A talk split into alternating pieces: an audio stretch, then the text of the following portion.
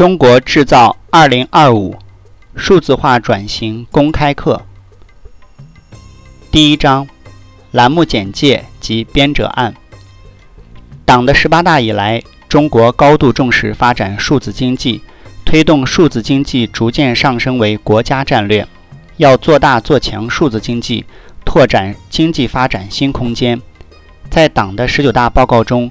提出要推动互联网、大数据、人工智能和实体经济深度融合，建设数字中国智慧社会。数字经济已连续四年写入国务院政府工作报告，包括二零一八年数字中国。作为继农业经济和工业经济之后的新经济形态，数字经济加速迈向产业互联网的新阶段。这是由世界经济。数字化转型的历史大势所决定的，是由人类生产工具、生产要素和基础设施的演进升级所决定的。习近平总书记指出，纵观世界文明史，人类先后经历了农业革命、工业革命、信息革命。作为信息革命的引擎，数字技术日新月异，生产工具、生产要素和基础设施加快演进升级。智能机器成为新的生产工具，数据成为新的生产要素，信息网络成为新的基础设施，推动数字经济迈向一个网络化连接、数据化描绘、智能化生产、融合化发展的产业互联网新时代。回顾过去十年“十二五”时期，平均 GDP 增长是百分之七点八八，“十三五”过去四年的 GDP 平均增长是百分之六点五七五。预计“十三五”时期平均增幅为百分之六点一到百分之六点三区间。很明显，“十三五”比“十二五”增速下降了百分之二点五以上，“十四五”增速很可能继续放缓。“十四五”规划的全称是《中华人民共和国国民经济和社会发展第十四个五年规划纲要》。“十四五”规划的起止时间为二零二一年至二零二五年。关于“十四五”的规划还没有正式出台，需要等到“十三五”末才能进行正式规划。“十四五”期间，各互联网巨头公司启动产业互联网向纵深演进，整体上以传统企业为主，吸收新技术，自主创新，开展数字化转型，发掘数据这一新的生产要素的价值。“十四五”末。生态化演进将是各类企业探索、学习、效仿的战略模式之一。生态化战略的基础是数字化转型。纵观人类社会和科技发展史，我们不难看出，科技革命必将引发产业革命。当前，以云计算、大数据、人工智能和 5G 为代表的新一代 ICT 科学技术的发展，加快催生新一轮科技革命和产业革命。我们感觉到工业4.0时代正在向我们走来。如何认识和把握当今世界科技发展的新趋势、新特点？如何牢牢抓住和把握新科技历革命的历史机遇？我国企业如何适应数字经济的发展，实现我国传统企业的数字化转型和跨越发展，并以科学系统的方法向工业4.0时代迈进？这些问题的讨论。正是编著者奔儿制作本栏目《中国制造2025数字化转型公开课》的旨意，在接下来的节目里将系统阐释这一主题。对数字化转型感兴趣的朋友，可以关注 WeChat 或喜马拉雅，账号都是奔儿幺二零五，欢迎交流探讨。一场数字革命正在中国风起云涌。二零一九年七月二十三日，中国商业智能服务商 Quest Mobile 发布了中国移动互联网二零一九年半年大报告。在这份报告中，Quest Mobile 对二零一九年上半年中国移动互联网发展进行了盘点。二零一九年 Q 二，中国移动互联网月活跃设备规模触顶十一点四亿。中新社北京，二零二零年四月二十八日，中国互联网络信息中心 （CNNIC） 二十八日发布的第四十五次中国互联网络发展状况统计报告显示，中国网民规模突破九点零四亿，互联网普及率达到百分之六十四点五，人均上网时长每周三十点八小时。这意味着，互联网正在从根本上重构中国人的生活方式。在中国的数字化转型中，互联网对提高生产力与经济增长产生巨大的影响。到目前为止，中国的互联网更多的反映了消费者驱动的形态。但是，随着互联网更深入地渗透各个行业，这一现象将发生改变。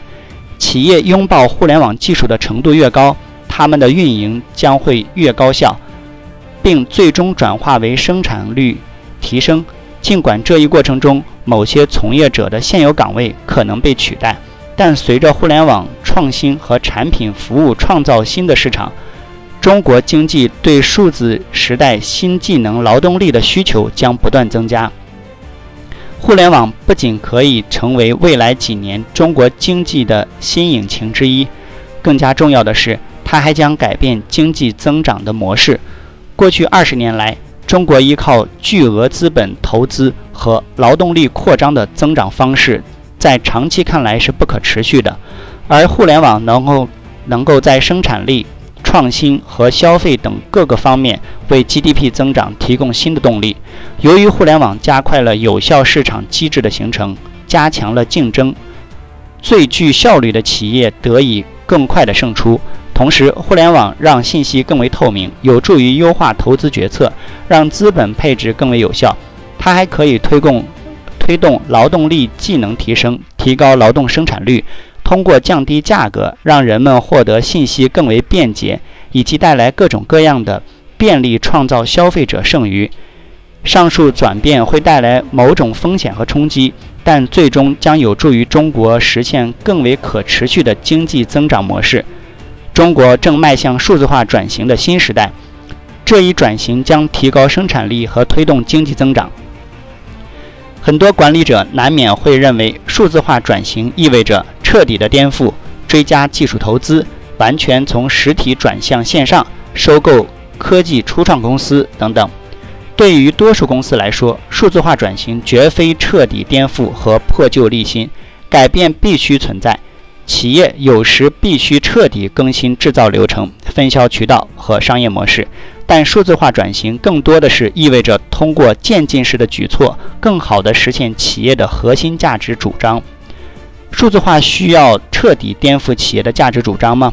现实是，数字化往往意味着通过数字化工具，更好地服务已知的客户需求。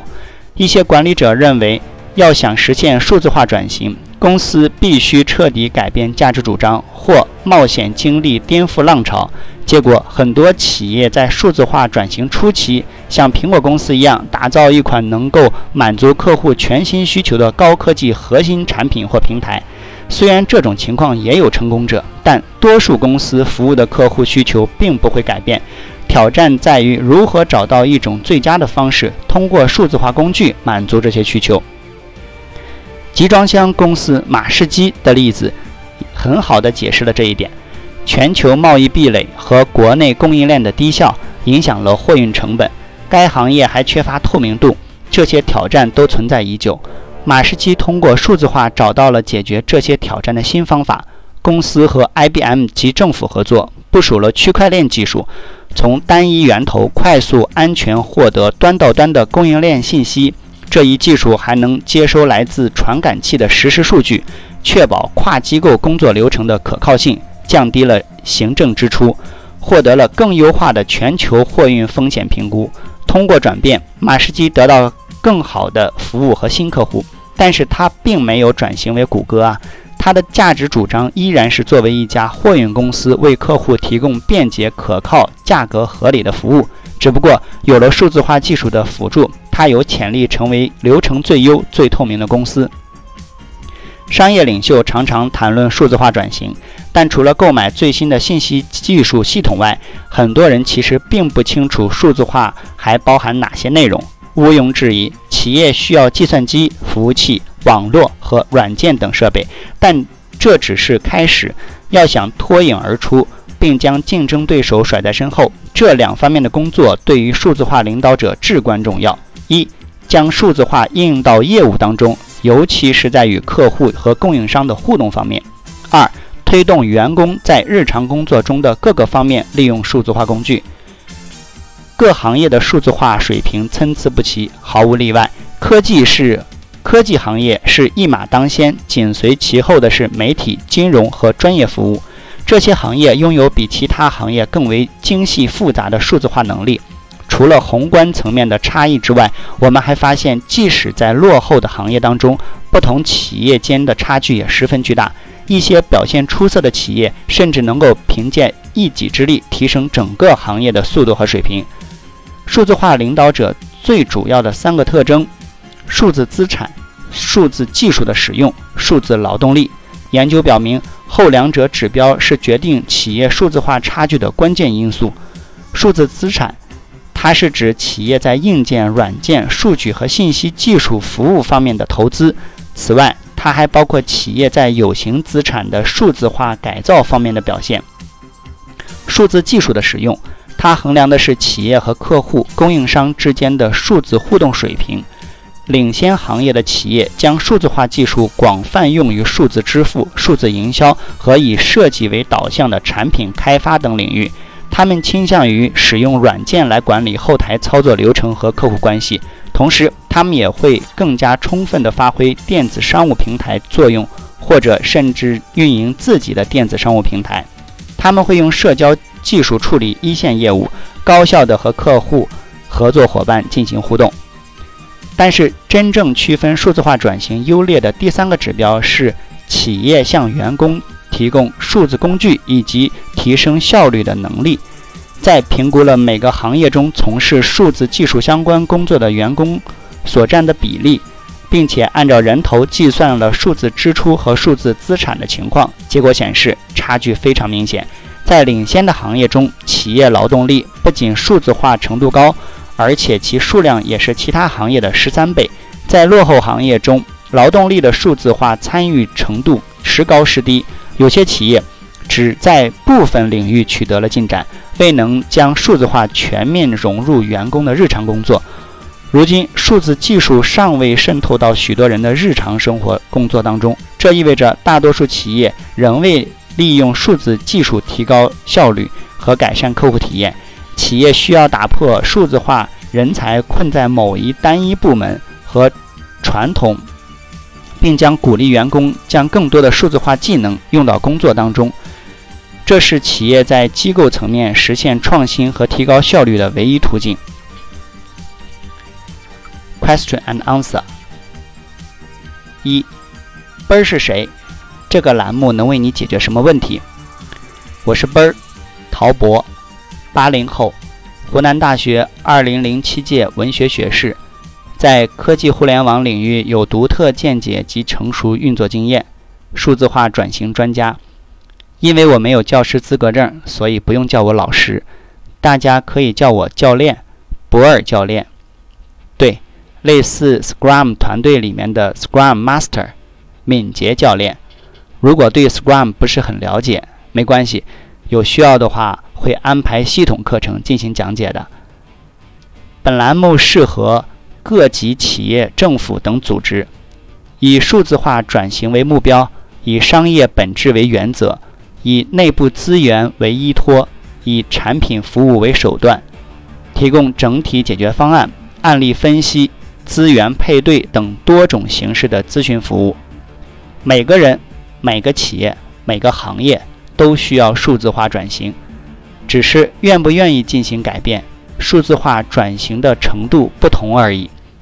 希望能为各类企业升级商业模式、提升管理效率、梳理前沿科技、选择适合自己的有效技术实地操作，规避数字化转型中的陷阱和骗局，在新时代的产业升级中夺得先机。二，这个栏目适合谁听？谁需要转型？一，能听懂。但不能读写汉语的中外友人。二，对五 G、AI、大数据、新基建、互联网加、工业四点零、产业互联网等前沿信息感兴趣的朋友。三，对当前业务有产业升级意愿的个体老板或企业主。无论是个体小生意，还是传统大型企业，小到卖水果的商贩在空闲时间用抖音直播拉人气增销量，大到智慧航空港如何使用混合云技术将内外数据打通，并将 AI 算法应用到航班协同、旅客服务、商业对接等业务中。本栏目由浅入深，从概念到实践，有详实的客观资料，有缜密的逻辑推导。带你走进一个数字化世界进行洗礼，由内而外的自我变革，进而感知数字化转型的方方面面，为你提供从直播带货到工业四点零最详实的干货分享。三，是否有增值服务？哪些是免费的？哪些是付费的？在《未来简史》一书中提到这样一个观点：知识如果不能改变行为，就没有用处。但是，知识一旦改变了行为，知识本身就立刻失去了意义。放在栏目中可以这样理解：知识本身是没有价值的，知识要运用到实践才产生价值。以上述观点作为理论指导，所提供服务主要分为免费和付费两类。免费服务包括三种：一、录播的。中国制造二零二五数字化转型公开课等音频课程。二、直播进行中的现场答疑解问、方案咨询。三、社群内的资料信息分享。付费服务也包括三种：一、咨询服务是单线联系、单线连线，针对某类问题即时答疑解惑。包括帮你读书，你想看一本书，但是自己不愿意去读，我读完总结精华给你听；帮你调查，帮你做数据分析，帮你从不同视角进行企业诊断等等。二，方案规划是通过沟通、调研、制定、讲解等形式对某项目输出整体解决方案。三，组织培训。是对各类组织的领导层、管理层进行企业内训、商业模式诊断和数字化转型建议。By the way，博尔电台长期招收内容主播及工作人员，对互联网电台感兴趣的朋友可以和我联系，WeChat 和喜马拉雅账号都是 ber 幺二零五。谢谢。That's all.